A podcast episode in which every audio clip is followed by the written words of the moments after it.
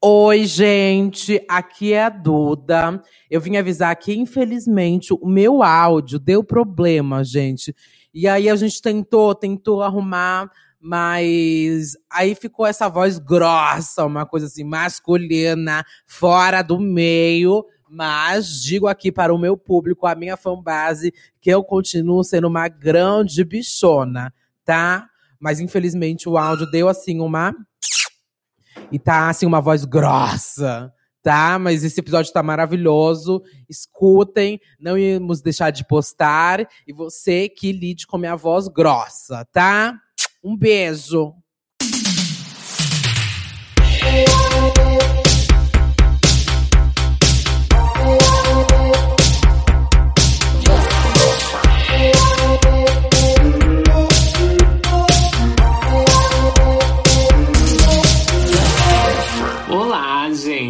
Sejam bem-vindos a mais um Disque Bicha.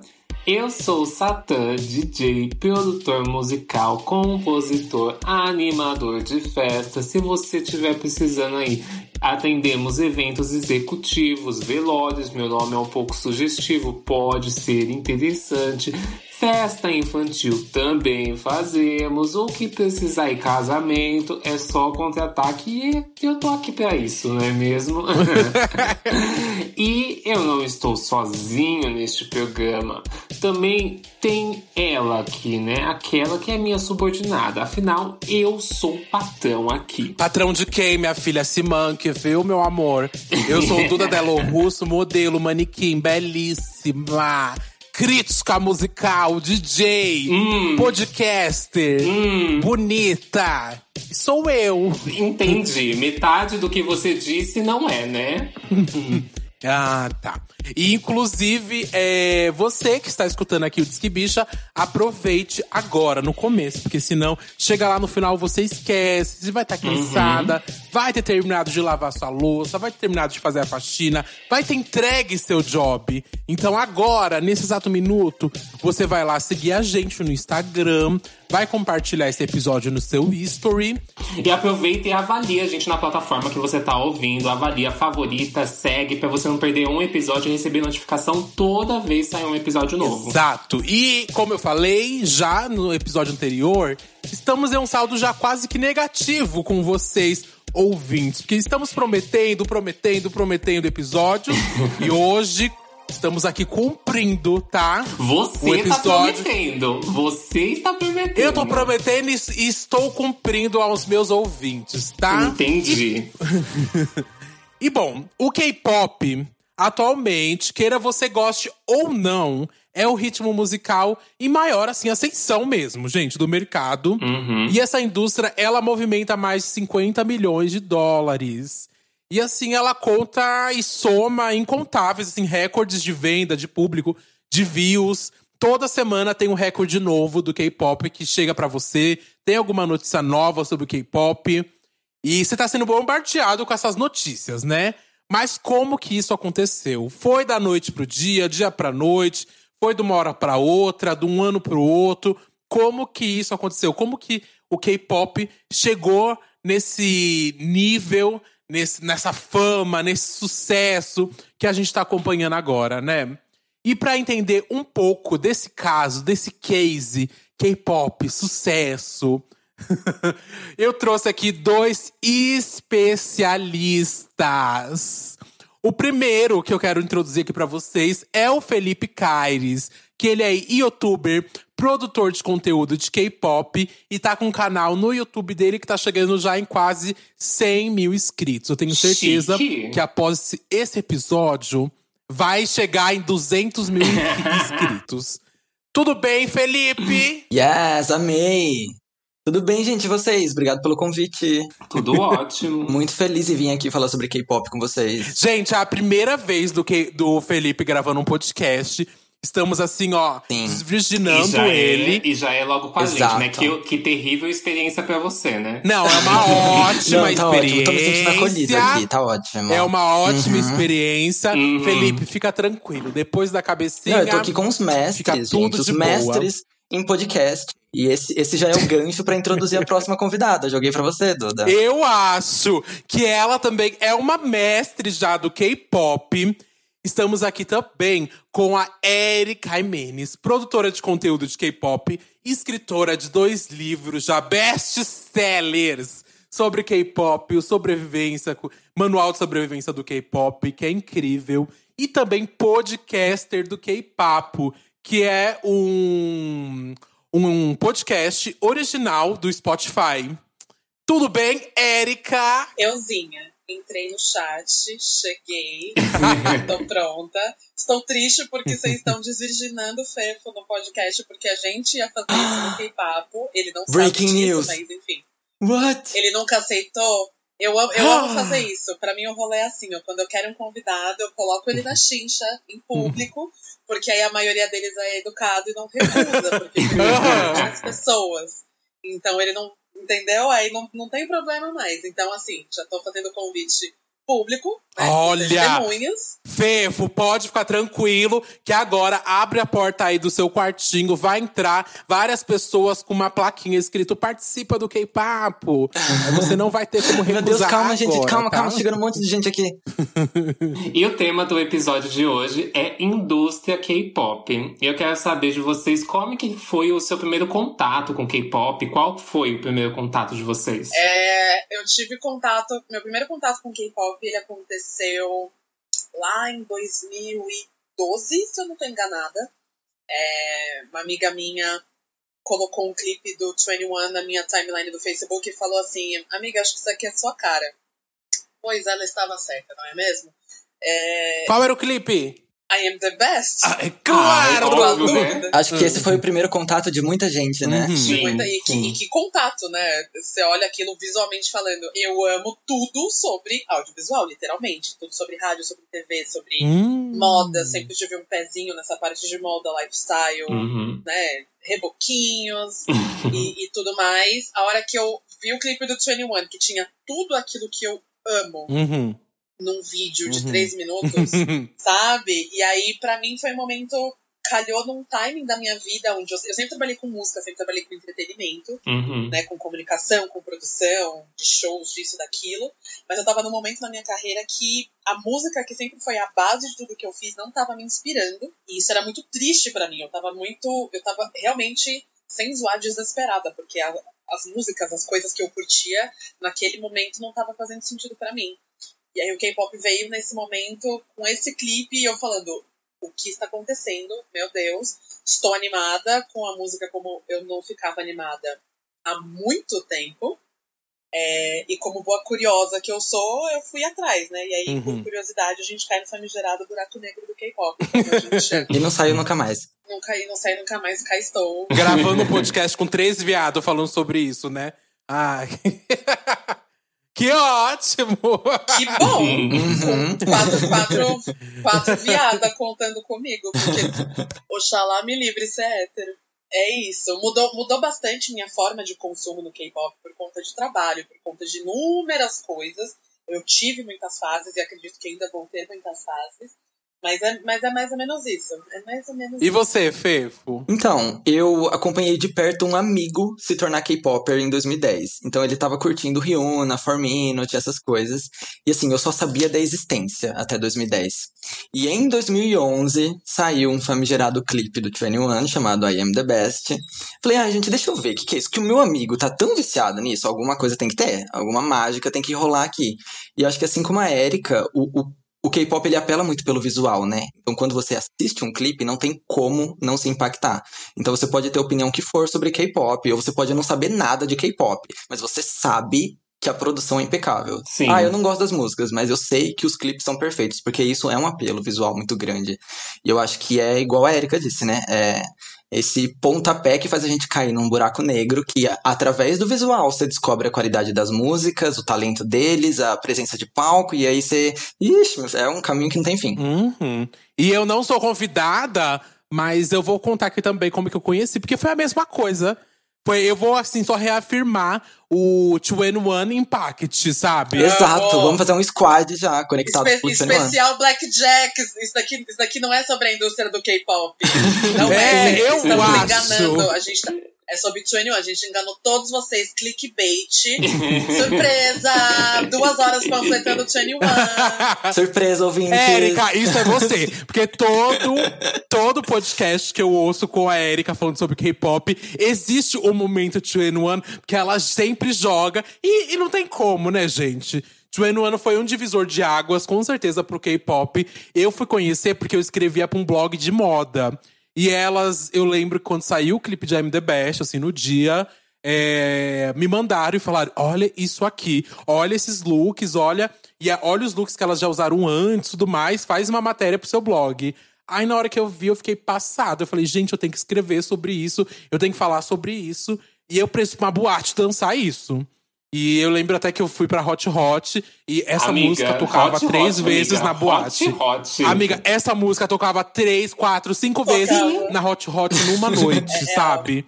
E era, e era tudo. Não, mas eu conheci na Hot Hot. Eu conheci na Hot Hot. Eu não, eu não tinha visto o clipe, eu nunca tinha visto, nunca tinha pesquisado sobre. E aí, Negatia de alagar. gente, eu sei que essa música tocou três vezes. E eu fiquei assim, nossa, que música é essa? E todo mundo sabia Que que a elas tão coreografia. Falando? Sim! O que, que elas estão falando? E todo mundo sabe a coreografia dessa música. Aí eu acho que foi um pouquinho depois eu conheci Psy, né? Porque teve aquele estouro mundial do Psy, não, não teve como. Uhum. Mas inicialmente, assim, foi 21 que eu conheci, gostei e a partir daí comecei a consumir. E agora que puxando, gente, provavelmente os nossos ouvintes é, têm um contato muito pequeno com o K-pop. Ou talvez, mínimo, deve ter gente com certeza que tá escutando que tá com contato maior agora, tá conhecendo mais, já conhecia mais.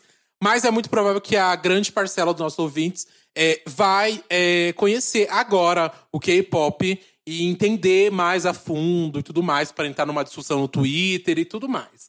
Então eu separei umas coisinhas básicas do básico, do básico, do básico, que são aquelas palavrinhas que, as- que a gente provavelmente vai falar durante esse episódio. Então eu resolvi aqui junto com vocês é, falar o que elas significam, né? As coisinhas mais básicas, assim, tipo, o que, que é MV? Que as pessoas tanto ouvem falar. O MV, ele é o clipe, né, gente? Basicamente é o clipe é, que a gente vê. Só que no K-pop usam esse termo MV, que é o music video, né? No mundo inteiro usam, Tem mas mais o que falar sobre. Mas tem também alguns Tá outros bom. que eu vou deixar pra, vo pra vocês falarem. Érica, o que, que é Hallyu? É, Hallyu é o termo que foi cunhado lá nos anos 90 para nomear essa onda cultural coreana, uma onda feita para exportar a cultura coreana para o resto do mundo.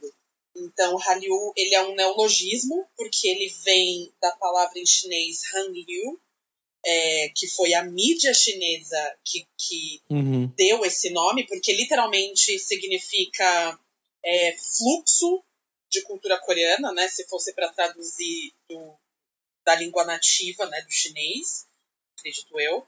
É, e aí virou um neologismo depois é, adaptado para esse Hallyu. Então nada mais é do que onda coreana. Hallyu Wave é a onda coreana e onda coreana diz respeito a tudo que é produção cultural da Coreia do Sul. E aí dentro da Hallyu a gente tem subclassificações do que é considerado parte da onda coreana. Então a gente tem o K-pop representando a música, né, a indústria musical, é, a música popular dentro da indústria musical faz parte da Hallyu. A gente tem a, a gente tem o Hangul, que é a própria língua coreana, também é considerado parte da exportação, da cultura. A gente tem o Hanshik, que é a gastronomia sul-coreana. A gente tem K-beauty, a gente tem K-dramas, é, a gente tem esporte, é, enfim, all things culture, né? Tudo que tem a ver com, com produção cultural para que a Coreia exporte a própria cultura pro resto do mundo. Não, é, e é por isso que eu zero na prova do Enem, né? Exato. Porque eu só ia falar que é uma nova onda coreana. Eu tô aqui chocado Então, com essa aula. acharam que a gente só falava baboseira, palhaçada? A gente trouxe gente pra trazer entretenimento, cultura pra vocês. Gente, eu, não- eu não sou só gostosa, não. é isso, Érica! Respeita meus diplomas, entendeu?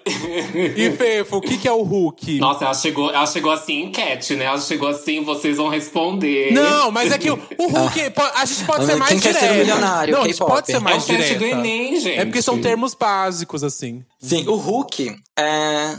Em, em tradução do inglês seria novato, né? E ele é designado para esses grupos ou artistas que estão começando agora nessa carreira do K-pop, né? Ou que estão debutando agora, né? Que a gente usa o termo debut quando eles estão lançando uma primeira música, um álbum de estreia, um mini álbum de estreia, né? Que na, na Coreia os EPs são chamados de mini álbuns. E aí o artista Hulk ou o grupo Hulk é quem tá começando agora, quem tá no seu primeiro ano de trabalho, quem ainda tem muito caminho para conquistar lá na frente. Uhum. Diferente dos seniors, né? Que são os, os veteranos. assim. Aproveitando que você falou de debut também, tem o que a gente usa muito aqui, na verdade, também, e os ouvintes já devem saber, mas é o comeback, né? Comeback é quando o grupo faz um retorno. E no K-pop, Uhum. o comeback acontece de outro jeito, porque os grupos acabam fazendo comebacks muito mais rápidos, né, no K-pop. Porque a indústria também é muito mais rápida. Então, você vai ouvir muito essa palavra do comeback.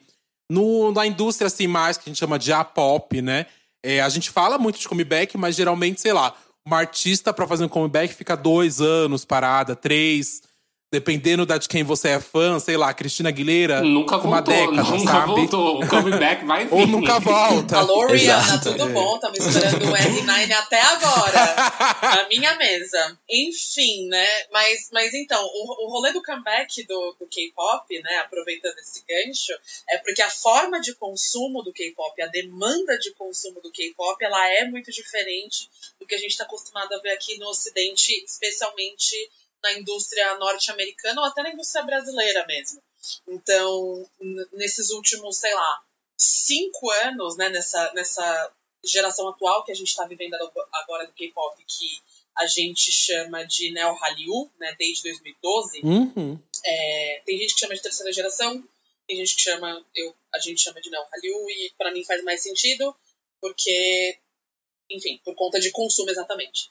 É, essa fase da onda coreana, ela acompanha essa ascensão das redes sociais e do consumo das pessoas e de conteúdo nas redes sociais. Então, veio desde 2012. É, ela é marcada por, por debuts de supergrupos como o EXO, que até hoje é um dos maiores grupos da Coreia do Sul, desde que estreou. Uhum. É, ela vem junto com a viralização do Gangnam Style, que colocou é, no mapa de um outro patamar, né? Então, é, todo esse consumo desde então mudou muito da audiência. A demanda é muito alta. A, a gente tem alguns fenômenos por conta disso, né? A gente tem as agências sul-coreanas é, ah, tentando suportar essa demanda e estreando grupos com muito mais rapidez do que eles faziam antigamente, né? Com menos tempo de preparação. Ou, ou já preparando vários grupos simultaneamente para que esse tempo de debut aí não, não seja de uma década para o outro, de um grupo para o outro, né? Para que seja bem mais rápido. Uhum. E aí, por conta dessa, dessa enorme demanda, de- desse monte de debut, ai, debut, debutam, sei lá, 100 grupos por mês, tipo, chutando um número X, tá ligado?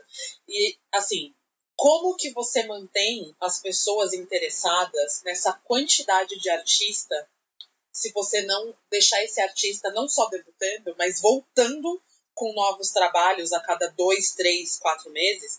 Então, eles debutam, fazem um ciclo de promoções de um mês, um mês e meio, fecham esse ciclo, já voltam para gravar, ficam um mês fora, um mês e meio, e daqui a pouco eles estão de volta. Porque se eles não se tornarem. é, se eles não fixarem no coração, na mente da audiência, outro grupo vai aparecer e aquele grupo vai ficar para trás. Então, essa, essa é meio que a mentalidade do consumo.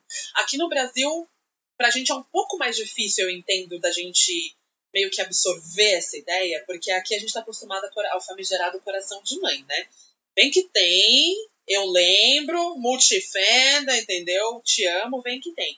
Na, o consumo da Coreia e dos outros países ali vizinhos do leste asiático, a gente tem uma outra tendência de only fandom, que nada mais era do que aquela galera que se dedica a um grupo, única e exclusivamente.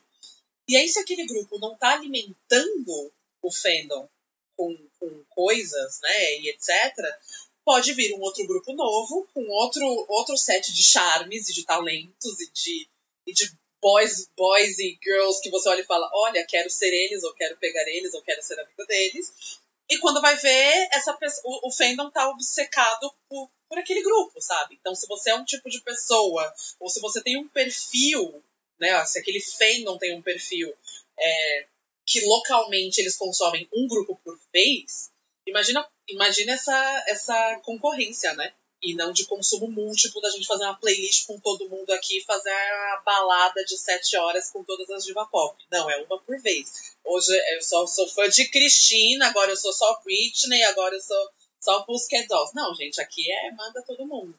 Então, por conta desse, desse consumo diferenciado, é, primariamente dos países do leste asiático, contando com a própria Coreia do Sul, que eles precisaram abastecer. Abastecer e redes sociais, né? Aquela coisa imediatista que você tem.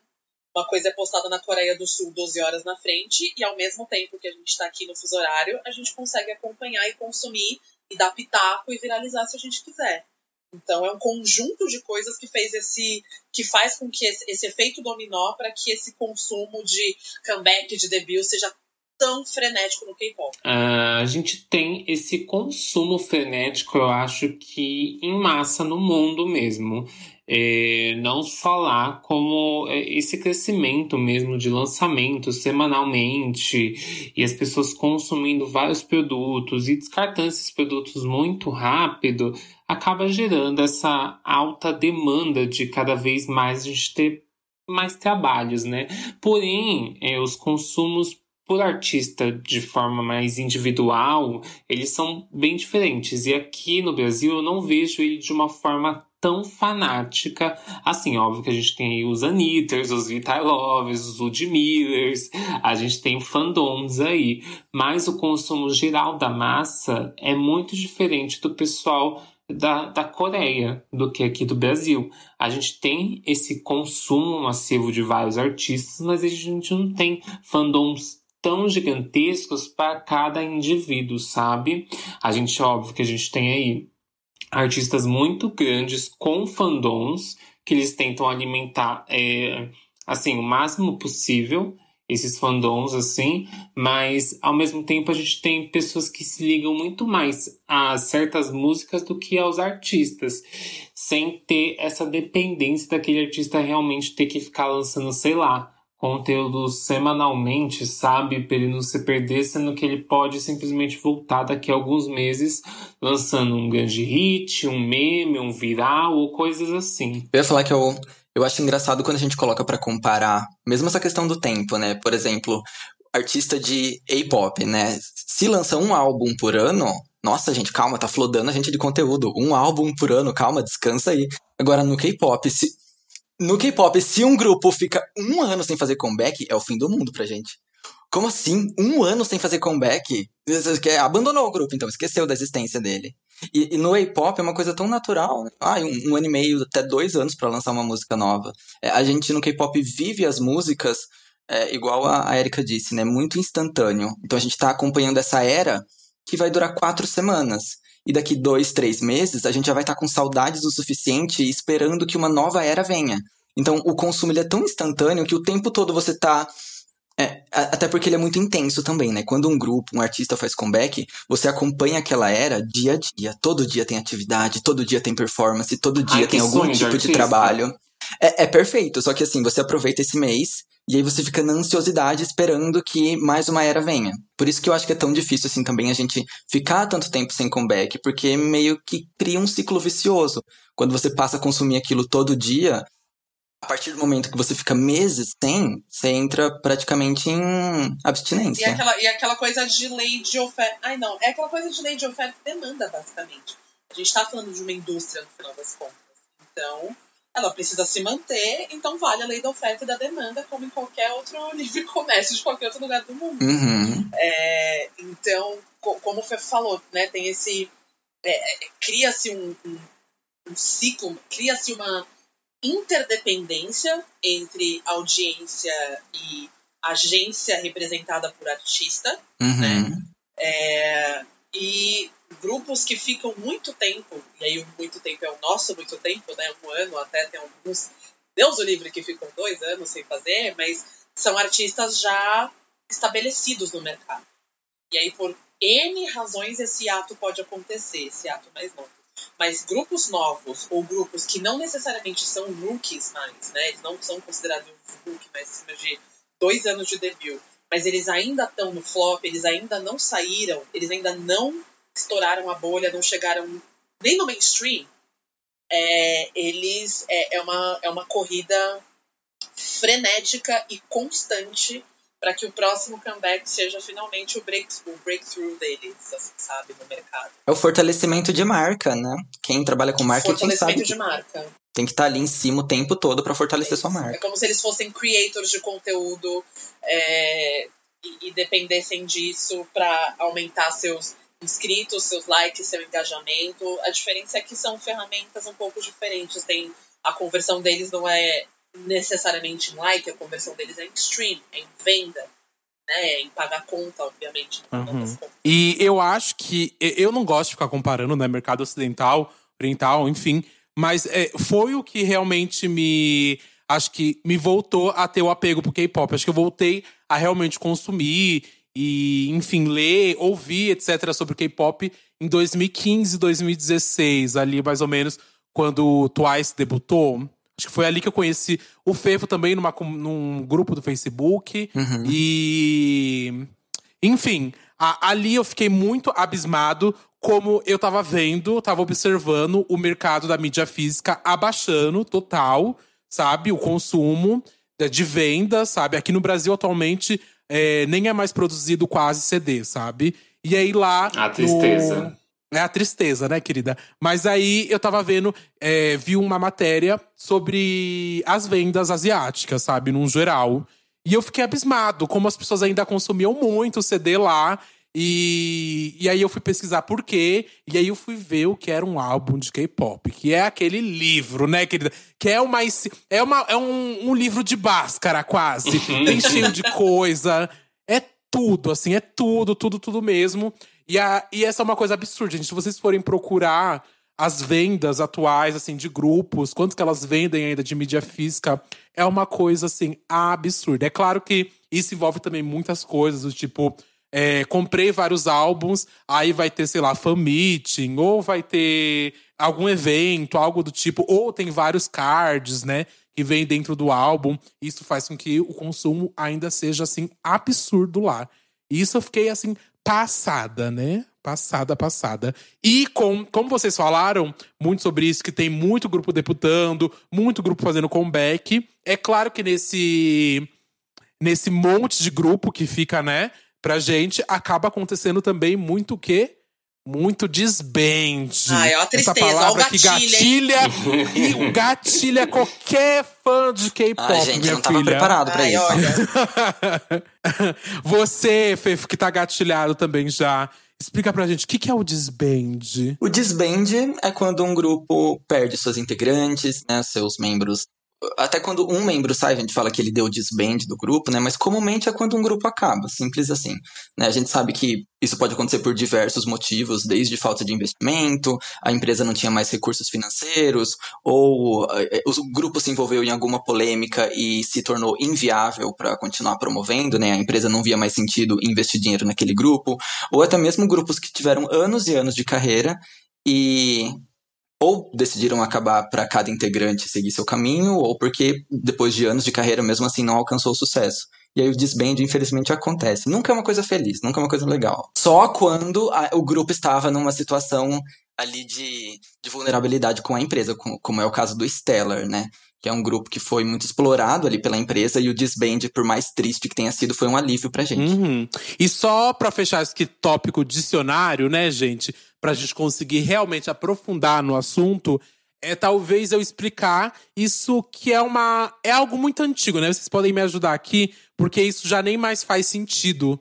que a gente ouvia muito. Eu lembro quando eu comecei a ler demais sobre K-pop em 2015, eu lia muito sobre a tal Big Tree, que era, né, as três empresas que tinham maior poder dentro da indústria e também entender isso, como que, tipo, funciona. Porque aqui no Brasil, a gente entende como gravadora, né? Tipo, a Sony, Universal, etc. Mas na Coreia, a gente tem meio que a empresa que tem subsidiárias, igual tem aqui também. Mas essas empresas, elas promovem o grupo e também podem promover para um dorama, algo do tipo. E, enfim, a Big Tree que eu ouvia, né, muito falar, era o quê? Era a SM, a. A YG. A YG, isso. E a. JYP. JYP. JYP. JYP. e atualmente, acho que até a Erika pode falar mais disso, mas é. Enfim, esse conceito é um conceito muito antigo, né? Da Big Tree. Porque, enfim, temos outras empresas em ascensão, como, sei lá, o BTS, que todo mundo, todo mundo aqui tá ouvindo, conhece. O BTS não é dessas três empresas mega famosas e ricas que eu cresci ouvindo que elas são as fodonas. E como o BTS, que é o grupo mais, é, e, talvez o maior grupo de K-pop atualmente, é, não é da Big Tree, tá fazendo sucesso, né? Então, é, na, no final das contas, não é um conceito antigo, ele ainda é um conceito muito utilizado, porque na Coreia tem uma, uma questão social sobre senioridade. Então, aqui pra gente, quando as coisas vão ficando mais antigas, elas vão ficando obsoletas. E na Coreia não é bem assim. Na Coreia existe um respeito por ser sênior. Né? E eu acho que isso, isso se aplica na sociedade, nos indivíduos e, e, e, na hierarquia empresarial eu entendo que se aplica também. E aí, no caso da, da, da Big Tree, o que aconteceu é o seguinte: foram alguns fatores que fizeram com que a YG Entertainment é, desse uma decaída do que eles estavam acostumados a renderem, renderem de grana mesmo, né, anualmente e, e etc. Valor de mercado na bolsa, tudo. Então, ao mesmo tempo em que a YG deu uma decaída por conta de sucessão de escândalos com integrante de grupos, é, sucessão de escândalo com o próprio ex-CEO e fundador da YG, o YG, né, que é um ser humano, um indivíduo. É, então, algumas coisas aconteceram ao longo de alguns meses, ao mesmo tempo em que o BTS é, estourava cada vez mais internacionalmente e isso se convertia em, em grana, isso se convertia em, em retorno para Big Hit. O BTS ele foi é, um dark horse mesmo, ele foi um, uhum. um, uma exceção à regra. É, e aí é, existem, a gente pode ficar aqui horas falando do porquê que o BTS se deu bem. Uhum. Tem inúmeros fatores que a gente pode pontuar do porquê que o BTS conseguiu esse, esse feito, porque é sim muito raro que grupos de pequenas agências uh, que não têm tanto investimento ou tanto poder de influência logo de cara, né, para cobrar favores, para colocar em destaque na TV ou sei lá onde, que eles consigam. Tem muitos grupos de muito boa qualidade que desbandaram sem conseguir chegar lá, sem conseguir chegar em um milésimo da notoriedade. É muito raro que grupos que não sejam da big, das big das três agências, né, da Big Tree, uhum. ou de outras agências de médio porte, porque fora da, da Big Tree não vai direto para pequenas agências, passa pelas agências de médio porte que têm uma boa estrutura, muito bem obrigada e que são muito respeitadas na Coreia. É, mas tem muitas outras agências, tem muitas agências, pequenas agências que são abertas, é, que o, o, CEO da agência é CEO só no cartão de visita, mas o cara não tem um puto pra investir no grupo. Ele tem um sonho, ele tem uma vontade, tem idol que, enquanto está no período de treinamento, precisa se dividir entre trabalhos de meio período na cafeteria para pagar a conta. Você entendeu? Érica, Érica, uh. calma aí, eu vou te uh. parar agora, rapidinho, só porque você deu dois, dois termos que talvez os ouvintes também não tá saibam que é o trainee e tá. o idol. Idol é, é, como se, é como a gente chama os ídolos de K-pop, eles têm essa classificação não só pela palavra de ídolo que a gente conhece aqui, é, mas é porque é uma classificação que ela implica ela implica meio que um lifestyle. Ela implica obrigações, ela implica uh, uma forma de conduta. Ela, ela tem um peso quando a gente fala de idol dentro do K-pop. Ela traz aí. Ela traz uma parte muito boa de ser um idol de K-pop, mas ela traz muito estigmas por ser um idol de K-pop. Então é uma palavra que é muito mais do que só, só a tradução de ídolo para qualquer língua que você estiver traduzindo. Inclusive na Coreia usar a palavra artista para idol é raro, porque existe essa diferenciação de quem é artista de verdade, entre aspas, e de quem é idol. E aí, trainee é, é, é outra palavra que não é nem coreana, é só uma expressão para a gente falar que é uma pessoa em fase de treinamento. A gente tem trainees em empresas aqui no Brasil também, é a mesma coisa. Sim. É menos, é menos que estagiário. trainee, ainda, trainee ainda não é nem estagiário. Ele, ele não passou nem os três meses. Gente, ele não passou os três meses, ainda não tá registrado, ele tá lá, assim, fazendo um bico, pensando é bico. na vida se vão ser contratados ou não. É, é tipo jovem, é jovem aprendiz depois dos 18, só que como passou dos 18 não pode mais chamar de jovem Isso! Ai, tudo! Melhor definição. Então, esse é o trainee, mas o trainee no K-pop, ele vai. É, o, o, processo, falando bem, bem por cima, assim, o processo ele é basicamente: galera tem um sonho de virar idol de K-pop, faz, passa por audições em agências de entretenimento, a agência gostou, é, ele faz ali um contratinho de trainee e agora ele é trainee daquela agência. Agora eu sou trainee da YG Entertainment aquela que sonha. Simples assim. É, e aí. é, e aí faz aulas, aulas de canto, de dança, aulas de comportamento para alguns, comportamento, línguas, né, Fefo? Tem um monte de aulas assim, como se fosse um grande intensivão, não é mesmo? Uhum. É... Dessa cultura idol, né? De como você deve se portar enquanto isso, idol. Isso, isso. Tem um monte de coisa. E aí, quando a agência finalmente fala, ai, tá na hora de debutar um grupo novo. Aí vai lá ver no, no, no casting de trainees que eles têm na casa para entender quem que se encaixa? Que tipo de grupo que quer debutar? É masculino, é feminino, é misto? Qual que é o tipo de conceito? Qual que é o perfil que a gente busca? Quantas pessoas? A gente vai fazer isso internamente ou a gente vai lançar um reality show Survivor na internet pros fãs sofrer desde, desde o começo? Fica aí o questionamento. Ai, eu amo quando eles escolhem essa opção. Quer jogar o reality drama. show. Eu amo, amo. Acompanhei Nossa, Twice assim, minha filha. Mas é, é, muito louco, porque assim, pra, pra quem não entende, a indústria é completamente diferente, tanto norte-americana quanto brasileira, quanto coreana. Aqui, por exemplo, você é um artista e sei lá, você joga um vídeo na internet, você faz sucesso e pronto, amanhã, sei lá, talvez uma gravadora como Condizila te chame e você grava um clipe e isso e você faz sua carreira. Lá não, tipo, o que eles estão explicando é tipo a forma como as pessoas são treinadas para entrar nessas bands e assim virar astros e virar idols e tudo mais. Artistas aqui, é, eles não têm essa eu posso dizer, de certa forma, essa valorização hum. das empresas entre, entre, sei lá, pegar alguém, investir nessas pessoas até que elas cheguem ao ponto de deputarem, de, sei lá, estrearem. Não, elas geralmente pegam produtos prontos que deram muito certo e elas colocam ali nas gravadoras, nas empresas e, sei lá, é, tentam alavancar esse artista, essa cantora, essa drag queen, esse cantor, esse MC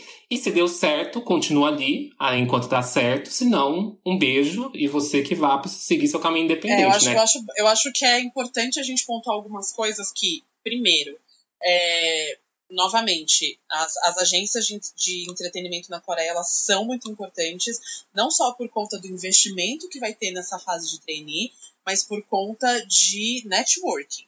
Porque lá na Coreia é, é necessário se fazer presente não só lançar coisa na internet. É necessário, para você crescer no mercado ali local, você precisa estar tá nos programas de TV, nos programas de TV musicais semanais, nos programas de entretenimento, nos Survivors, em tudo que você puder. E você precisa aí ter um networking bacana. Você, como agência, você precisa ter um networking bacana, você precisa ter um mínimo de estrutura. É, é como se fosse sucesso, sucesso instantâneo, porque vem um, um, um apoio monetário, é, de networking muito, muito grande por trás daquilo.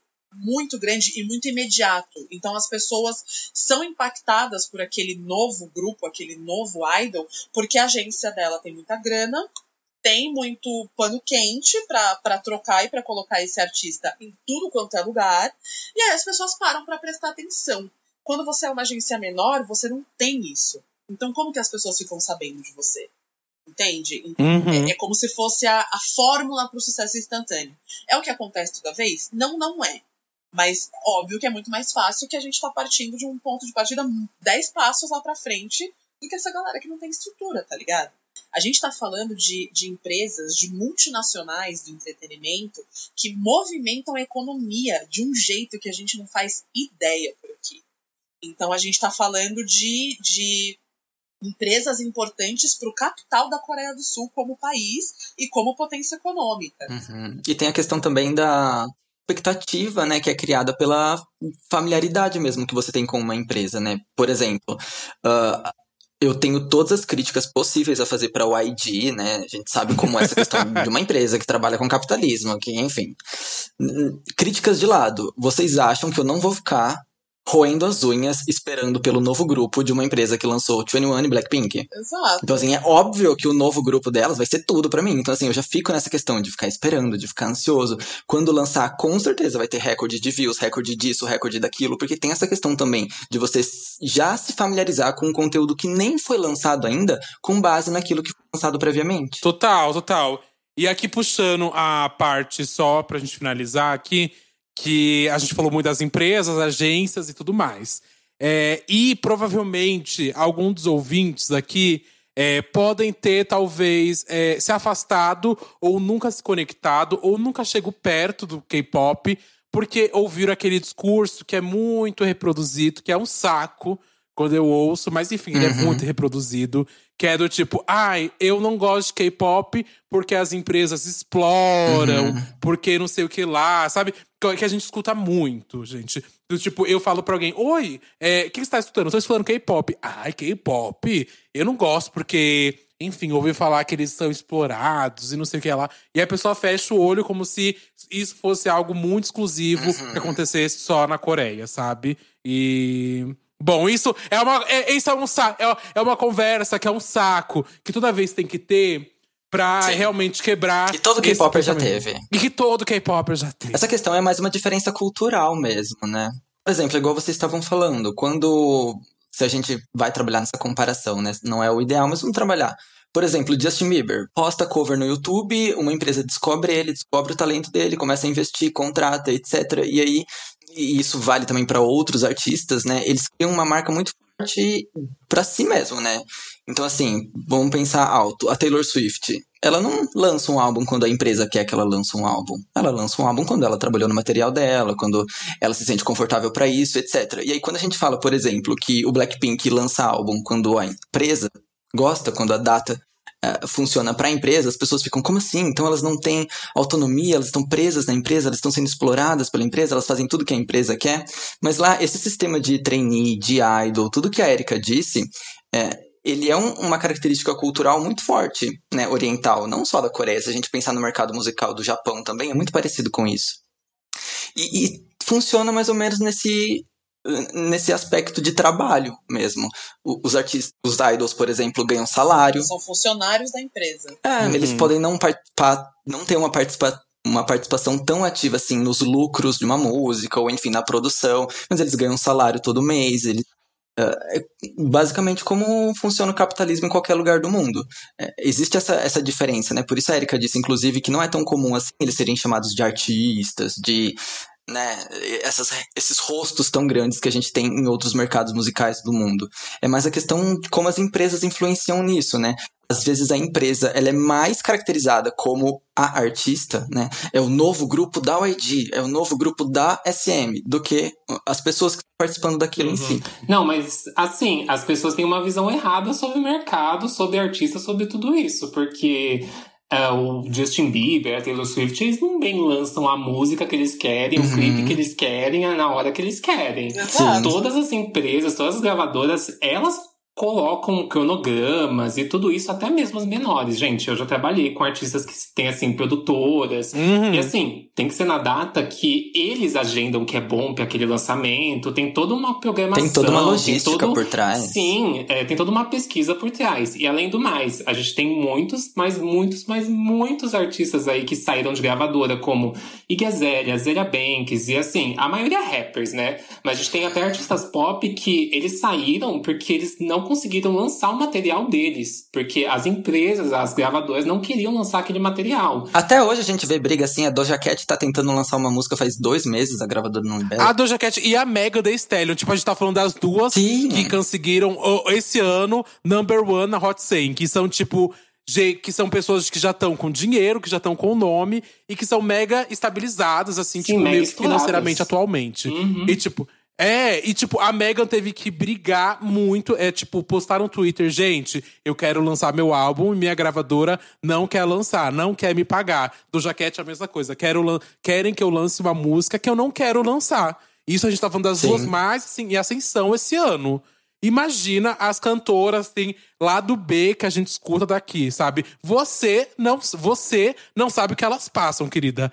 Mas Total, é muita total. coisa. Eu acho que a gente tem, assim, se a gente for falar realmente de quem manda no próprio trabalho, no próprio mercado, a gente tem Beyoncé e artistas nesse nível. Sim. A gente não tem outros artistas que são medianos pra baixo, ou até é, esses Uhum. new faces, comandando todo o trabalho deles, gente. Não existe isso. E, a- e assim, esses artistas, eles ganham pelo trabalho que eles fazem. E se eles Hum. fizerem, eles não ganham salário. Eles não Uhum. trabalham, sei lá, eles têm um contrato de dois anos e eles estão recebendo dinheiro. Isso não existe. Eles ganham quando o, a- o trabalho deles viraliza, ou o trabalho deles. Ou eles executam o trabalho. E assim, a partir disso, eles ganham uma porcentagem. Eles não ganham o bruto. Não, Uhum. eles vão. Aquilo ali vai ser assim, dividido entre produtores, entre a gravadora, entre as pessoas que trabalharam junto. Sei lá, a gente tem um cara que fez a mix, um cara que fez a master, um cara que fez os instrumentos. A gente tem, assim, a distribuição fonográfica dele, a gente tem a distribuição entre compositores. Cara, o- os artistas, as, as pessoas têm uma visão muito diferente de que eles, nossa, são os reis do mundo e ganham uma grana fodida. Uhum. Tanto que tem artista que tá ali pra pagar o próprio, o próprio clipe, sabe? Sim, todo Então, é mercado assim tem seus problemas. Uhum. E aí, peraí, eu, eu deixei vocês de boa porque eu tava aqui preparando meu poodle. Segura meu brinco, porque quando entra nesse assunto eu fico fora de mim. Vem aí! Vem aí! É, duas coisas importantes. Uma é que quando a gente fala que os idols de K-pop recebem pagamento porque eles são, né, eles são, eles são quase que CLT, né, idols CLT, é, é importante ressaltar que isso só acontece depois que o grupo atinge o break-even point, que nada Uhum. mais é do que depois que o, é, todo esse investimento que a agência faz quando ele é trainee, isso precisa ser, isso precisa ser pago de volta. é uma grana que vai nesse É investimento. o débito de Então, debut quando- que eles falam. Isso, é, exatamente. E aí, quando um artista debuta, é, tem um tempo ali que eles. Né, essa- dívida continua rolando, porque o investimento não para, continua se pagando a, a equipe do que acompanha o artista, continua se pagando marketing, continua se pagando um monte de coisa. Só que esse grupo ele precisa começar a render mais do que essa dívida. E aí é quando se rende mais que a gente tem o break-even point, que a gente fala que zerou a dívida e a partir dali é lucro. A partir dali é, é, é esse é, é um novo investimento girando e, gerando lucro e não só uma dívida comendo o próprio popô e, e não acabando nunca. Aham. É, então é importante ressaltar que esse, esse salário que acontece periodicamente, ele só acontece de acordo com o período é, que o artista trabalhou. Às vezes é um contra, às vezes é semestralmente que os idols ganham, né, um montante. E aí é de acordo com os últimos seis meses que eles fizeram turnê, vendeu álbum, blá blá blá blá blá e, e ganha-se. Mas é somente para grupos que atingiram break-even point. Caso contrário, tem grupo que dá disband depois de anos sem atingir o break-even point e sem ganhar um puto pelo trabalho que se faz. Porque a dívida continua rodando. Aí a gente entra na, na treta. Primeiro, que quando a gente. Quando vem a galera do ai, porque são explorados, né? Vamos começar pelo princípio. Se você tem algum problema com exploração de mão de obra, a Vamos gente fazer uma revolução. voltar Putz, putz. Exato. A gente, a gente volta 20 passos nessa conversa e, e vira todo mundo comunista e a gente queima o capitalismo. Exato. Esse papo, ele, esse papo ele não começa no K-pop. Esse papo ele começa com um modelo de Sociedade. de, de sociedade e de plano econômico. Ele não começa no, ele não começa numa determinada indústria. Total. Segundo, quando essas pessoas que fingem que têm uma grandíssima preocupação com os idols de K-pop fazem esse tipo de comentário, elas estão sendo extremamente orientalistas na visão delas. O que, que é você, o que, que é você ter uma visão orientalista? É você proferir uma opinião sobre uma cultura asiática ou oriental, ou, enfim, é, pode ser asiático ou oriental. Oriental que a gente diz é tipo Oriente Médio mesmo. Uhum. Tanto do, do Oriente Médio ali pro lado até o leste asiático. É, e aí você profere essas, essas opiniões baseadas no seu entendimento é, ocidental, é, branco, centrado e europeu. Então é uma visão extremamente é, preconceituosa, barra xenofóbica, barra racista. Hum, Então, o orientalismo ele é uma coisa muito negativa e muito obtusa. E aí, quando eu digo obtusa, eu não tô querendo ofender ninguém pessoalmente, porque todo mundo, inclusive eu, antes de saber de um monte de discussões, já cometemos esse erro. Então, a gente fica obtuso por um tempo, mas a gente precisa entender que nós, como pessoas é, não asiáticas e outras tantas pessoas que não são pessoas racializadas, né, pessoas brancas principalmente, quando elas proferem alguma opinião sobre é, uma indústria racializada, como é o caso do K-pop, que são pessoas amarelas aqui pra gente, né, no Brasil, Uhum. é, você precisa ter um mínimo de entendimento para você não cair nesse monte de falácia baseada na sua ideia branco, é, normativa, europeia normativa, entendeu? É, não, não, não são as mesmas regras que valem. A, a nossa indústria ou o Ocidente não é melhor que o Oriente ou que a Ásia. São, são produtos culturais diferentes, com objetivos diferentes, com formas diferentes de, de se construírem e de se divulgarem. Então, existem inúmeras críticas que a gente pode fazer para a indústria do K-pop ou para a Coreia do Sul como sociedade. Assim como existem inúmeras críticas que a gente pode fazer para o Brasil como sociedade ou para o Brasil como exportador de indústria cultural também. E, e assim uhum. como dá para fazer para os Estados Unidos, dá para fazer para qualquer país. Se o, se, o, se o mundo tivesse certo, a gente não tava nessa merda que a gente tá. Essa é a grande realidade. Total. Então, assim, você quer fazer críticas sobre a forma como indústrias, ou como consumo, ou como algo é desumano, então a gente precisa olhar para o próprio rabo. Não adianta a gente apontar para um, pra um, pra um país que pra gente aqui ele é racializado, né, de pessoas amarelas, e, e colocar nessa caixinha do exótico. Sim. Ai, é exótico, é diferente.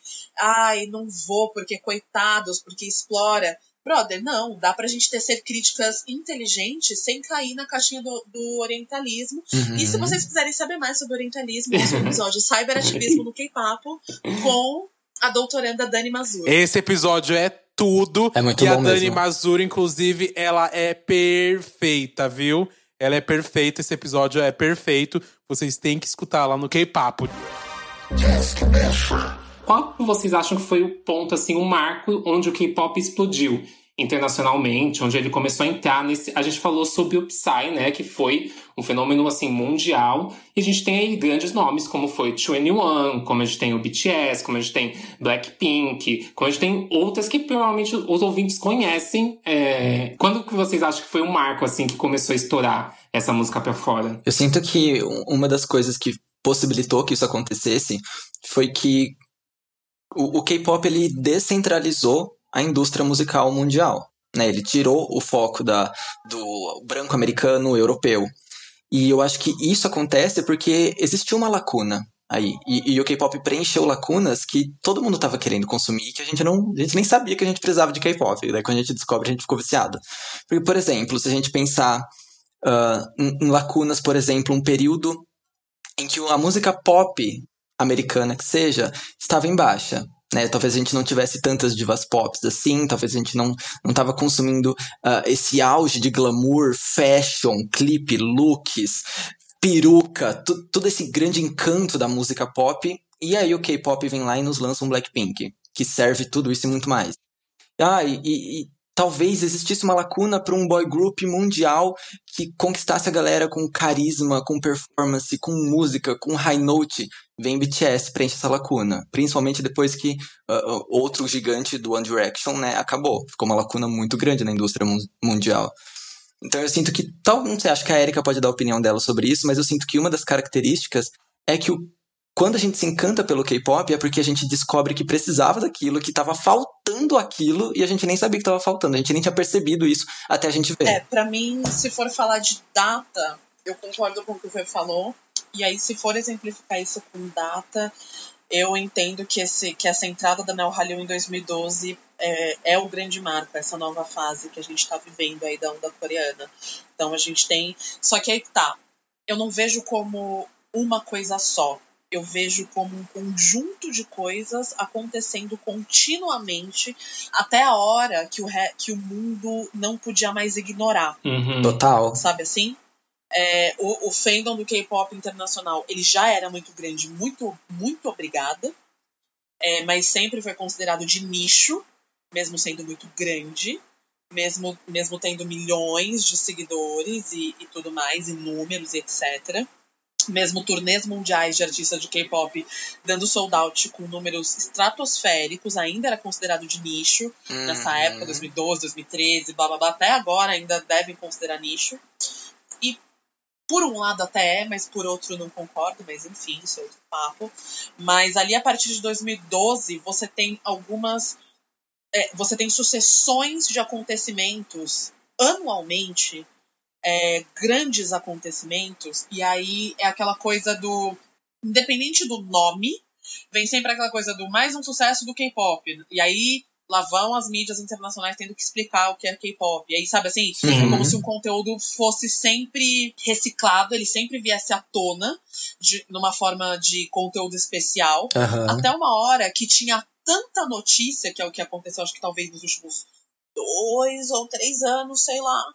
é, chega uma hora que tem tanta notícia que a mídia, né, como, como uma das principais propagadoras, é, para as massas, né, não, não propagadoras para o fandom em si, mas para transformar isso em algo para as massas. Uhum. É, eles não conseguem mais tratar isso como um conteúdo especial, acaba virando um conteúdo habitual. Aí as mídias precisam se adaptar, elas precisam criar colunas específicas para falar de K-pop. Elas criam, elas colocam o K-pop como uma editoria separada, não faz parte mais da editoria de música, não faz parte mais da editoria de entretenimento, é uma editoria própria chamada K-pop. Uhum. É, então, eu acho que foi uma sucessão de coisas. Então, em 2012 a gente tem viralização de Psy, estreia é, é, estratosférica do EXO. Aí, tá bom, vamos lá, dá uma respirada. Aí, em 2013 a gente tem estreia do BTS. É, que por mais que na Coreia eles não tenham tido esse sucesso imediato, eles estouraram fora primeiro. Para aí sim a Coreia começar a valorizar a, a porra toda que é o BTS. É, mas mesmo assim, para fora eles, eles causaram um grande impacto. E aí, sabe assim, aí é uma sucessão de coisas. Aí chega em 2014, tem, acontece tal coisa, tal grupo conseguiu tal feito. Sim. Aí, dali a pouco, em 2015, outro grupo conseguiu tal feito. E aí chegou uma hora que, a, que as mídias que fazem essa ponte entre fandom, que é um nicho, e entre massas, é, a mídia não consegue mais ignorar. Então precisa, precisa. É aquilo que eu falei, né? Demanda e oferta e demanda. Então é, é, tem a oferta pelos cliques, né? Pela, pela venda desse conteúdo das mídias, e eles, eles começam a entender como sempre, que é um mercado rentável. Uhum. E aí você vê o K-pop em tudo. Para mim, esse é o grande marco. Não é um grande marco, Sim. é uma sucessão deles. É, exatamente o que a Erika disse. Eu acho que a gente não pode falar sobre o boom do K-pop desvinculando esse assunto das redes sociais. Assim, o, o, o que as redes sociais significam para o K-pop talvez não signifique para nenhum outro gênero. Eu não tenho conhecimento de tanta galera motivada, de tanta gente ativa nas redes sociais. E eu tenho certeza que, inclusive, pessoas que não têm familiaridade com o K-pop sabem disso, sabe? Que em qualquer rede social que entrar, o que os K-popers precisarem fazer, o mutirão que for, os K-popers vão fazer. Porque é uma galera muito engajada. Vai ter fancam a cada cinco segundos na sua timeline passando. Exato. É, é quebra de recordes que você quer, é quebra de recordes que você vai ter. É uma galera muito engajada. Então é como a Erika disse, é oferta e demanda. Então a própria internet 2.0 veio falando: olha, essa, olha essas ferramentas, olha essas novas redes sociais, olha o que, que a gente pode fazer. E o mercado e a indústria do K-pop se adaptou a isso, muito inteligente como é. Se adaptou a rápido, isso né? e alimentou e muito, muito, rápido. rápido. E alimentou a gente ainda alimenta. Então foi oferta-demanda, ainda é oferta-demanda. E tem tudo a ver com a ascensão da internet 2.0, com esse com esse rolê todo. E a gente não e, e a ascensão de internet 2.0 significa também um trabalho fudido das fanbases ao redor do mundo. Sim. E, e o que faz as outras mídias não poderem ignorar isso. Por exemplo, a gente estava falando sobre o VMA há uns episódios passados, e a Duda falou sobre não ter mais como ignorar o fato do, do, do K-pop estar presente, como ele foi ignorado durante anos nas premiações, né? Exato, não tem, é impossível, é impossível. E é, e é uma tentativa, e ignorar o K-pop em grandes premiações é uma tentativa de manter a hegemonia estadunidense e europeia é, como o polo da indústria pop. E desculpa, Sim. perdeu, brother. Perdeu, assim, Uhum. melhora esse jogo. Mas também tem a questão do interesse, né? Porque tenho certeza que os veículos de comunicação pensaram, ó, não é que esse negócio de K-pop dá clique, não é que esse negócio dá acesso. Next Exato. time me dá um trend topics. Ah, então vamos lá. E, gente, aqui só pra gente também não se estender tanto, mas vamos chegar aqui no Brasil, que a Erika falou isso sobre. é, são 12 horas de avião. Como, a- e não tem como a gente se conectar Não, tão menino, pé. são, tri, são 30 de avião, 12 horas é só o São fuso 30? horário. Amiga, 12 horas não é nem Amiga, até 12 os horas é exatamente, não. Viajei, viajei, viajei. Desculpa, gente, sou uma bicha que nunca saiu do Brasil, tá? Mas. Não sei, pra mim, 12 horas é. Não é uma sei, viagem de ônibus Dá volta ao mundo, Japão, gente. tranquila. Ela pega um ônibus, É. 12 horas ela tá no Japão. Verdade. 12 horas, acabei de lembrar. Eu lem- eu fiquei isso pra chegar, acho que no sul, quando eu viajei de ônibus, é verdade. Mas enfim, 30 horas de avião pra cá. É outro fuso horário. A gente acompanha, sei lá, come back 6 horas da manhã. Existem muitas coisas que, entre aspas, nos afastam, né? Mas, mesmo assim, existe esse público grande e que, enfim, tem demanda pra ter show. Querendo ou não, a gente acabou de acompanhar BTS é, fazendo dois dias de Allianz, quando a gente vê, sei lá, artistas como Katy Perry, Ariana Grande, que, sei lá, fizeram um dia de show no Allianz e eu não vi lotando. Eu fui em vários desses shows, aqui conto vários. Enfim, vários, vários, vários shows. E BTS foi uma guerra pra eu conseguir comprar o ingresso no site. Foi tipo, eu me senti no Sandy Júnior, sabe? Só Sandy Júnior, pra mim, eu coloco em comparação em como que foi a comoção pra comprar ingresso, sabe, gente? E se tivesse aberto um terceiro dia, ia ter esgotado o terceiro dia também, sabe? E talvez um quarto também, gente. É, realmente tem um público que tá a fim de comprar pra pagar. E aí a gente entra nessa questão do show. É, temos exemplo aqui como a Érica, que tá aqui com a gente, que trouxe o. Não queria falar nada, mas o melhor grupo da atualidade, que é o Mamamoo. É, Enfim. E como que isso acontece aqui pra vocês? Como vocês enxergam esses shows de K-pop acontecendo aqui no Brasil? A gente vê desde, sei lá, numa época que veio. Não sei, acho que foi Four Minute que veio.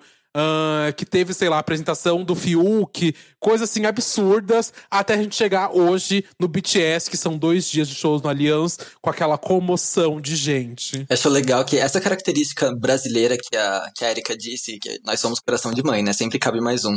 Influenciou muito, uma- influenciou muito a forma com que a gente consome K-pop. Nesse sentido de, vir, de virem grupos pequenos pra cá. Porque antigamente, se um grupo debutava na Coreia e ele era pequeno lá, ele era pequeno pra gente também. Pelo menos eu sinto isso, né? Como K-Popper, tipo, há 10 anos. Hoje, se um grupo é pequeno na Coreia, você pode ter certeza, ele, ele pode ter 20 views no YouTube, 15 são do Brasil. O Brasil tá sempre muito, muito pronto para apoiar qualquer grupo, para dar suporte. Pode ser pequeno, a gente tá sempre aconchegando aqui. E eu acho que isso marcou bastante essa geração. Por isso que tem vários grupos pequenos que vêm para cá. Porque muitas vezes eles encontram num, no Brasil um público muito mais fiel né, que eles ainda não conseguiram desenvolver lá dentro. Inclusive grupos até relativamente grandes, né, se a gente pensar no Oh My Girl, no Dreamcatcher, são grupos que são relativamente conhecidos, mas que no Brasil eles possuem um público suficiente para fazer eles atravessarem o mundo e, e fazer um show. Eu acho que isso é uma das características desse nosso coração de mãe. Sim. E aí a gente fala que, por exemplo, eu acho que é bacana a gente pontuar, porque o, o BTS ele é um fenômeno à parte, quando a gente fala uhum. quesito show aqui no Brasil. Eu não vou falar, eu não vou colocar em âmbito mundial nem nada, falando especificamente do cenário brasileiro, não é qualquer grupo que conseguiria fechar um Aliens uhum. um dia, quiçá dois. Mas, mas é aí que tá. Aqui no Brasil a gente tem muitas, muitas peculiaridades no quesito eventos, no quesito show. A gente está falando primeiro de um país que é C-market, a gente é mercado C. O que significa que a gente está lá na base da cadeia alimentar quando os artistas internacionais pensam em fazer turnê. E isso não é só para o K-pop, isso é para norte-americano também. Primeiro eles pensam no eixo é, Estados Unidos, Europa, América Latina. É, sabe assim, a gente é C-market, então a gente uhum. precisa começar por aí. É, aí, segundo, que aqui no Brasil a gente teve, como você falou, Four Minutes, né? Elas fizeram parte do United Cube, que foi o, o show da agência, né? Da Cube Entertainment, que né, o, o Four Minutes fazia parte. Esse do Fiuk apresentando foi o Music Bank Festival no Rio de Janeiro em 2015. Que teve a que teve não é? Teve a Eli, teve o BAP, teve Infinity, teve Shiny. foi um surto é... coletivo esse mesmo. Foi. Não, foi um grande surto coletivo. Nossa, gente! Meu Deus, como isso aconteceu? Não, surto coletivo. Até hoje, até hoje eu paro e penso, jura por Deus? Sim, aconteceu, gente. Foi ótimo. Fio, Fio que falando, Anion Haseion. é, e aí a gente tem alguns fatores, né? Que, tipo, como o Fefo falou, Coração de Mãe tem grupos pequenos que aqui no Brasil são considerados, podem ser considerados mainstream, e chega lá na Coreia, a audiência coreana não consome eles da mesma forma. Card. Quando Oh My Girl Card é um grande exemplo. O Card agora uhum. lá tá ganhando um pouco mais de notoriedade depois que a Tio participou de um programa de variedade chamado Good Girl. Ah, sim. E ela converteu muitos fãs, uhum. né?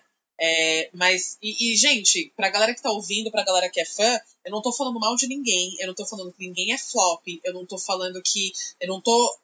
Eu não tô falando mal de grupo nenhum, só tô falando que a forma de consumo é diferente e a forma como esses grupos são classificados é diferente. Na Coreia é de um jeito e aqui é outro. Isso, inclusive, impacta negociação de show quando a gente quer trazer para cá. Aqui no Brasil é muito, muito caro de fazer show de K-pop acontecer, porque a gente paga uma logística muito, muito, muito cara. A gente enfrenta esses problemas na negociação é, desse entendimento de quem é famoso quem não é. Então os caras querem me cobrar um grupo que aqui ainda é pequeno e lá é um grupo badalado, e aí os caras querem que eu pague 200 mil dólares no grupo e eu falo, amigo, não, não vai rolar, porque lá pagam. E tá tudo bem pagarem lá, mas aqui essa conta não fecha. É, então, assim, o que fez essa, esse crescimento aqui de de grupos e de shows e etc. É, um, uma grande participação massiva das fanbases, fazendo um trabalho incrível de divulgação. A gente teve, e aí eu vou puxar sardinha para época que eu era editora-chefe de Sarengaiô, mas a gente teve a época áurea dos, dos portais de cultura coreana. E o Sarengaiô, ele foi o primeiro, ele foi o maior durante 10 anos aqui no Brasil. É, então, fora o Sarengaiô, tinham outros portais que também faziam essa divulgação, e não só a divulgação, mas também faziam essa ponte com agências de entretenimento e produtoras locais, sabe? Eu queria perguntar para vocês uma coisa. Como que vocês imaginam esse mercado do K-pop, essa indústria daqui 5, 10 anos? Pode começar com você, Fê. Ai, meu Deus. Oh, é, é o quê? É que o pressão. Enem, é, a, é a redação do Enem agora. Ai, gente, eu sinto que só tem a crescer, né? Eu não, eu não vejo o, o buzz do K-pop acabando tão cedo assim, até porque a gente tá numa crescente de anos e que a cada ano eles recupera, então é, é, claro que o mercado musical ele tá sempre se renovando, né? então eu, inclusive eu sempre digo isso no meu canal também. O boom do K-pop tem 10, 20 anos se a gente considerar o começo do K-pop lá nos anos 90. Então, não tem como saber o que vai estar tá bombando daqui 10 anos, daqui 15 anos, daqui 20 anos. Pode ser que surja alguma outra coisa. O mercado está sempre se renovando, sempre buscando coisas novas. Mas eu sinto que o K-pop, uma das coisas que ele é muito eficaz em fazer é apresentar coisas novas. Então, de um jeito ou de outro, ele é um mercado que propriamente se renova ali dentro dele mesmo. Justamente também por causa uh, desse fenômeno instantâneo dos grupos. Então, um mercado que está lançando grupo a cada dois meses, que as gigantes empresas estão lançando grupo novo a cada dois anos, ele está constantemente se renovando e constantemente chegando em mais gente, é, alimentando aquele público fiel, né, que é quem acompanha anos, tipo a gente, né, com 10 anos de K-pop, a gente está pronto para acompanhar os próximos grupos, assim como a gente acompanhou os antigos, e também conquistando gente nova. Então, uma das coisas que eu gosto muito no K-pop é essa fidelização do público, que persiste ali dentro, que é alimentado o tempo todo, e ele é interessante e inesperado o suficiente para chegar numa galera nova também. Então, eu realmente acho que a gente está numa crescente aí que vai continuar decolando, se Deus quiser, e que isso abra mais portas também para o mercado brasileiro. Eu concordo com tudo que o Fefa falou, e aí eu vou além, já projetando uma utopia particular minha, que é a seguinte: eu entendo que a gente, como sociedade mundial, né, como humanidade, a gente chegou num ponto meio ou vai ou racha de melhora de muitas coisas. Então a gente está colocando em evidência pautas raciais, a gente está colocando em evidência pautas LGBTQI+, a gente está colocando em evidência vivências e coisas que são necessárias para que a gente ou sobreviva e se respeite como humanidade com as nossas diferenças, ou que a gente caia por terra por vez e aconteça um grande evento de extinção, como aconteceu com os dinossauros, e acabou a humanidade porque já deu nossa época. Eu acho que tá, né, acho que tá num ponto muito ou vai ou racha, assim, da humanidade.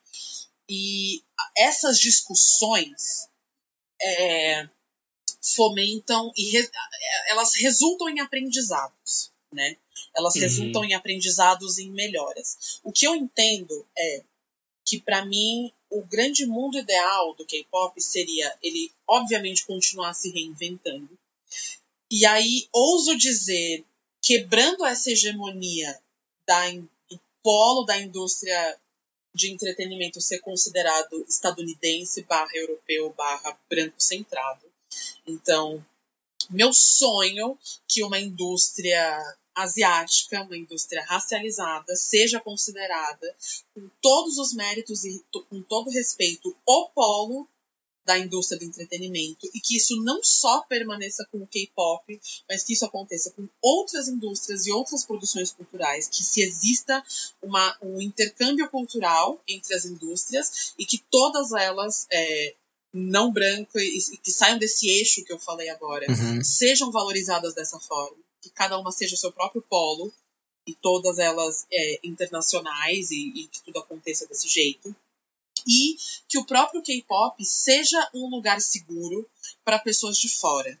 Porque também chegou um momento muito vai ao racha, eu entendo, para a sociedade coreana, onde o, o K-pop está sendo consumido massivamente por pessoas de fora. A gente está vendo pessoas de referências de mundo diferente indo para a Coreia, tendo interesse na Coreia, trocando com a cultura coreana.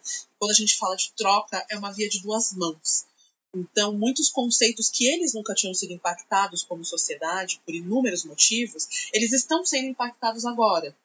Muitos causam estranheza, muitos causam é, problemáticas, muitos causam conflitos, mas eu quero, eu, eu entendo e eu vejo que o K-pop tem esse espaço para aprender com outras culturas, não só absorver, mas verdadeiramente aprender com outras culturas, com outras vivências e outras referências de mundo e não só se reinventar como indústria de entretenimento, mas se reinventar como um espaço seguro para que pessoas de referências de mundo diferente é, consumam de um jeito saudável, façam parte do fandom de um jeito saudável.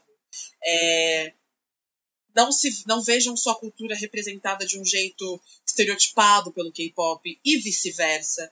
Então eu entendo que essa reinvenção do K-pop, e eu espero, e é assim que eu vejo, e é assim que eu projeto para daqui 5, 10 anos, para que seja um intercâmbio cultural verdadeiro entre, o que, entre a Coreia do Sul e outros países, para que seja uma indústria em prol de um lugar mais saudável, sabe? Para os fãs, para quem trabalha, para quem para quem vende, para quem consome. É assim que eu vejo, é assim que eu projeto, é assim que eu espero. Amém. E só para encerrar aqui, então, agora mesmo encerrando, é, eu queria que vocês, é, Fefo e Érica, indicassem três grupos ou solistas, não sei, algo para as pessoas Por que, que eu não posso indicar? Você também. Eu não, eu não tô Você, apta. você é a pessoa que vai ou escutar esses grupos, tá, meu amor? Grupos ou solistas que eles vão indicar. Meu coraçãozinho de Blink vai se segurar pra eu não indicar Blackpink, que eu tenho certeza que todo mundo conhece. Pensando assim nessa versatilidade do K-pop, eu indicaria a IU, solista. É, o nome dela se escreve IU, a letra I, a letra U. Ah, eu indicaria também Mamamoo. Roubei da Erika, yes. É tudo, é grupo tudo. vocal, grupo que entrega visual, entrega tudo. E uma terceira vertente, eu acho que eu vou indicar Dreamcatcher, que talvez não seja tão conhecido assim pra, pra quem tá tendo contato com o K-pop agora, e que elas apresentam um conceito mais voltado pro rock, pro dark.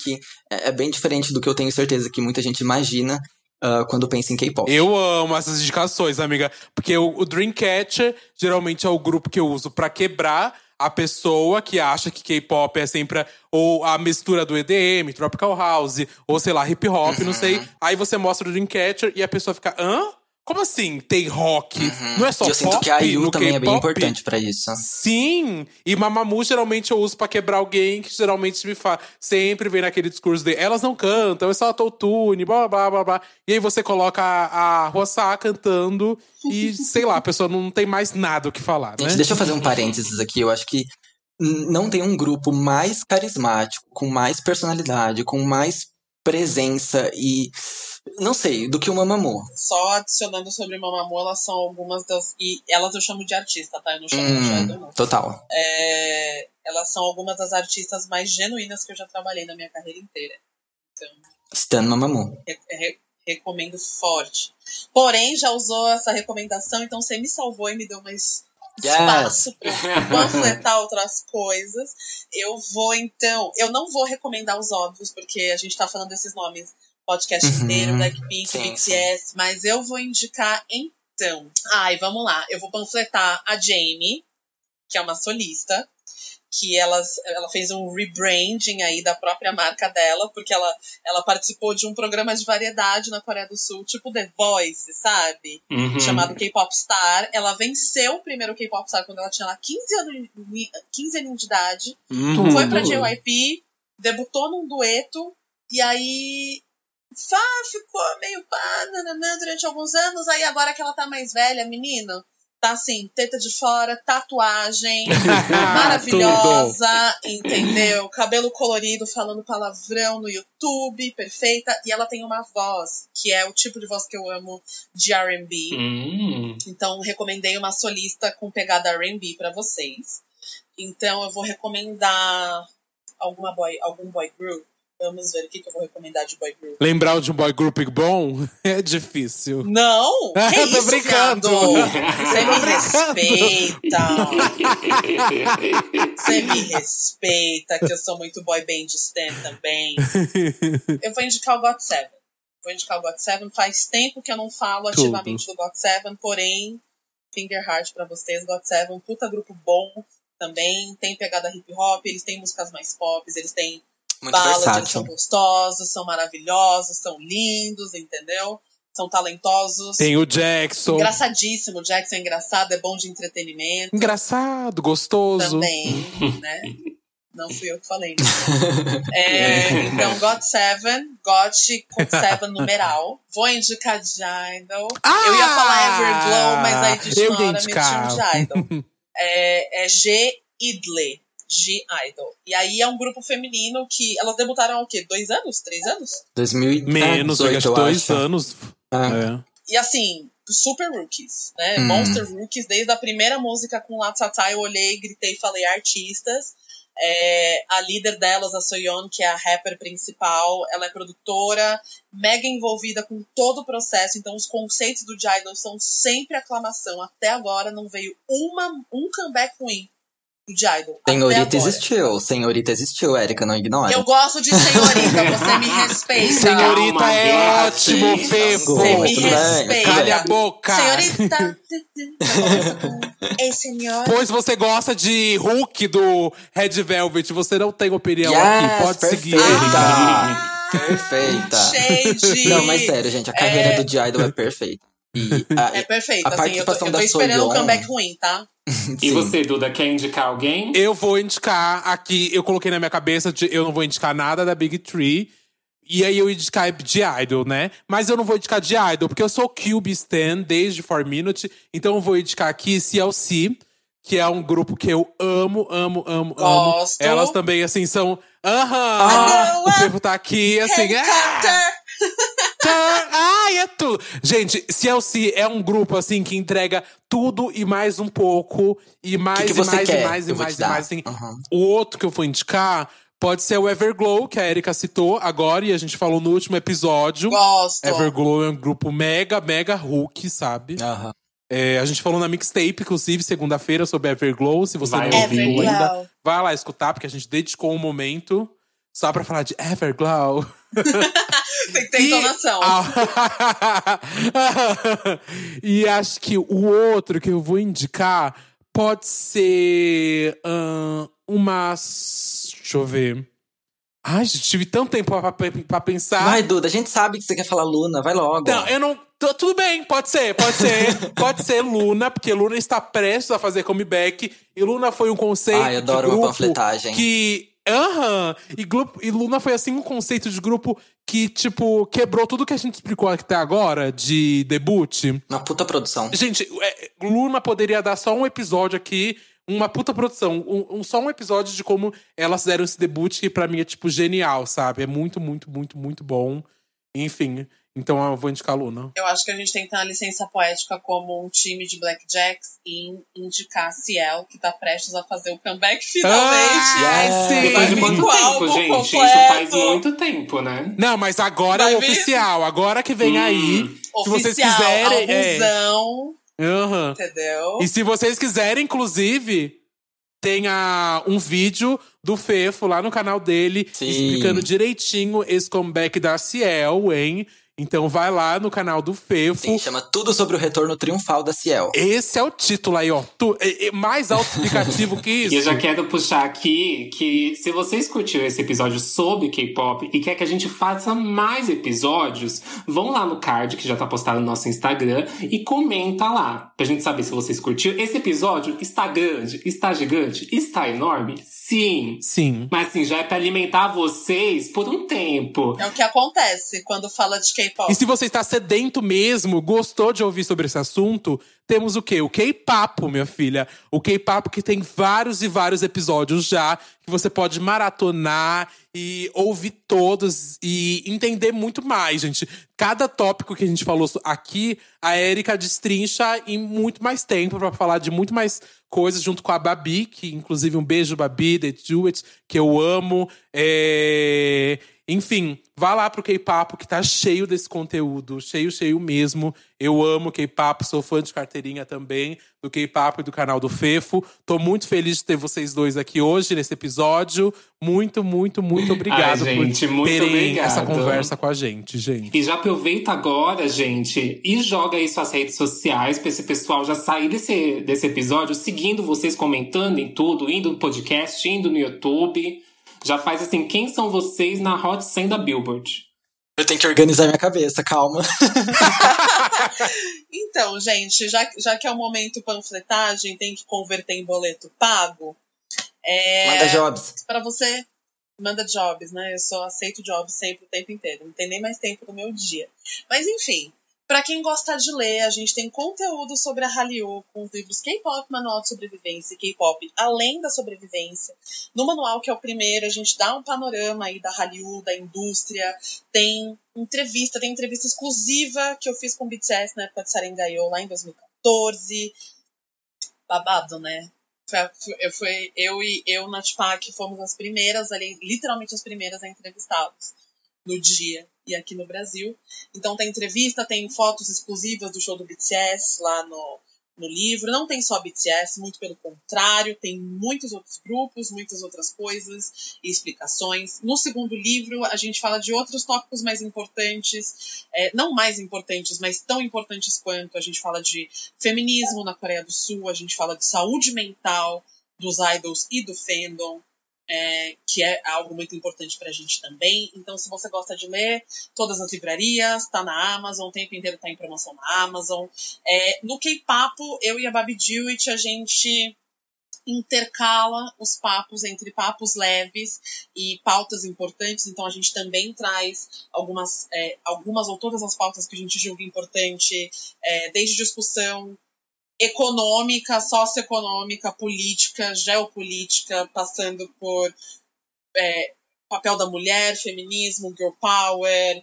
É, também falamos de saúde mental, também falamos de Black Lives Matter no K-pop, enfim, esse, esse, é um leque muito grande de pautas que a gente leva para o K-pop, sempre aí como um começo de um diálogo e depois continuando esse diálogo na hashtag K-pop com os ouvintes no Twitter.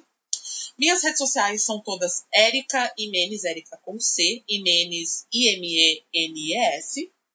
Um, e a gente também tem um conteúdo bacana que a gente estreou no IGTV, meu e da Babi, que é o K-Pop em Casa, que é uma conexão que a gente faz com marcas, é, com o público do K-Pop é, para ver se a gente aí fomenta cada vez mais o investimento de marcas no nicho do K-pop, não só no investimento do nosso trabalho, mas que isso depois se converta para o nicho no geral.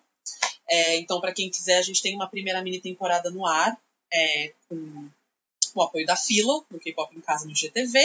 E é isso, gente. É, mandem jobs, consumam conteúdo, vamos trocar coisa boa e va vamos, vamos conversar, vamos papear e vamos crescer juntos. E se for para atacar hate gratuito, vai tomar bloco. Tudo. Adoro. e você, Fê? Ah, eu tô me sentindo até humilhado agora, gente. Na edição, coloca a minha parte primeiro. Eu não, eu não quero ir depois disso, não, pelo amor de Deus. Edita isso. Eu não tenho tanta coisa assim, mas se você quiser ah, conhecer um pouco mais sobre K-pop, sobre girl groups de K-pop, que é o foco do meu canal, eu sou o Felipe Caires lá no YouTube. Uh, no Twitter eu só falo besteira, então eu não divulgo muito. Se quiser ver, é Fefo Caires lá no Twitter. Esperavam K-pop e Instagram... vão receber a nude, o cuzão do Felipe Exato. no Twitter, gente. tá, que meu público é family friendly. Mas eu só falo besteira. E no Instagram eu sou Felipe de Caires. Lá é mais fácil você ver meu cuzão do que no Twitter. Vai lá no Instagram, Felipe de Caires. no Twitter só tem pack de pezinho. Exato. E, tem... e, e reclamando das coisas, porque o Twitter só serve pra isso.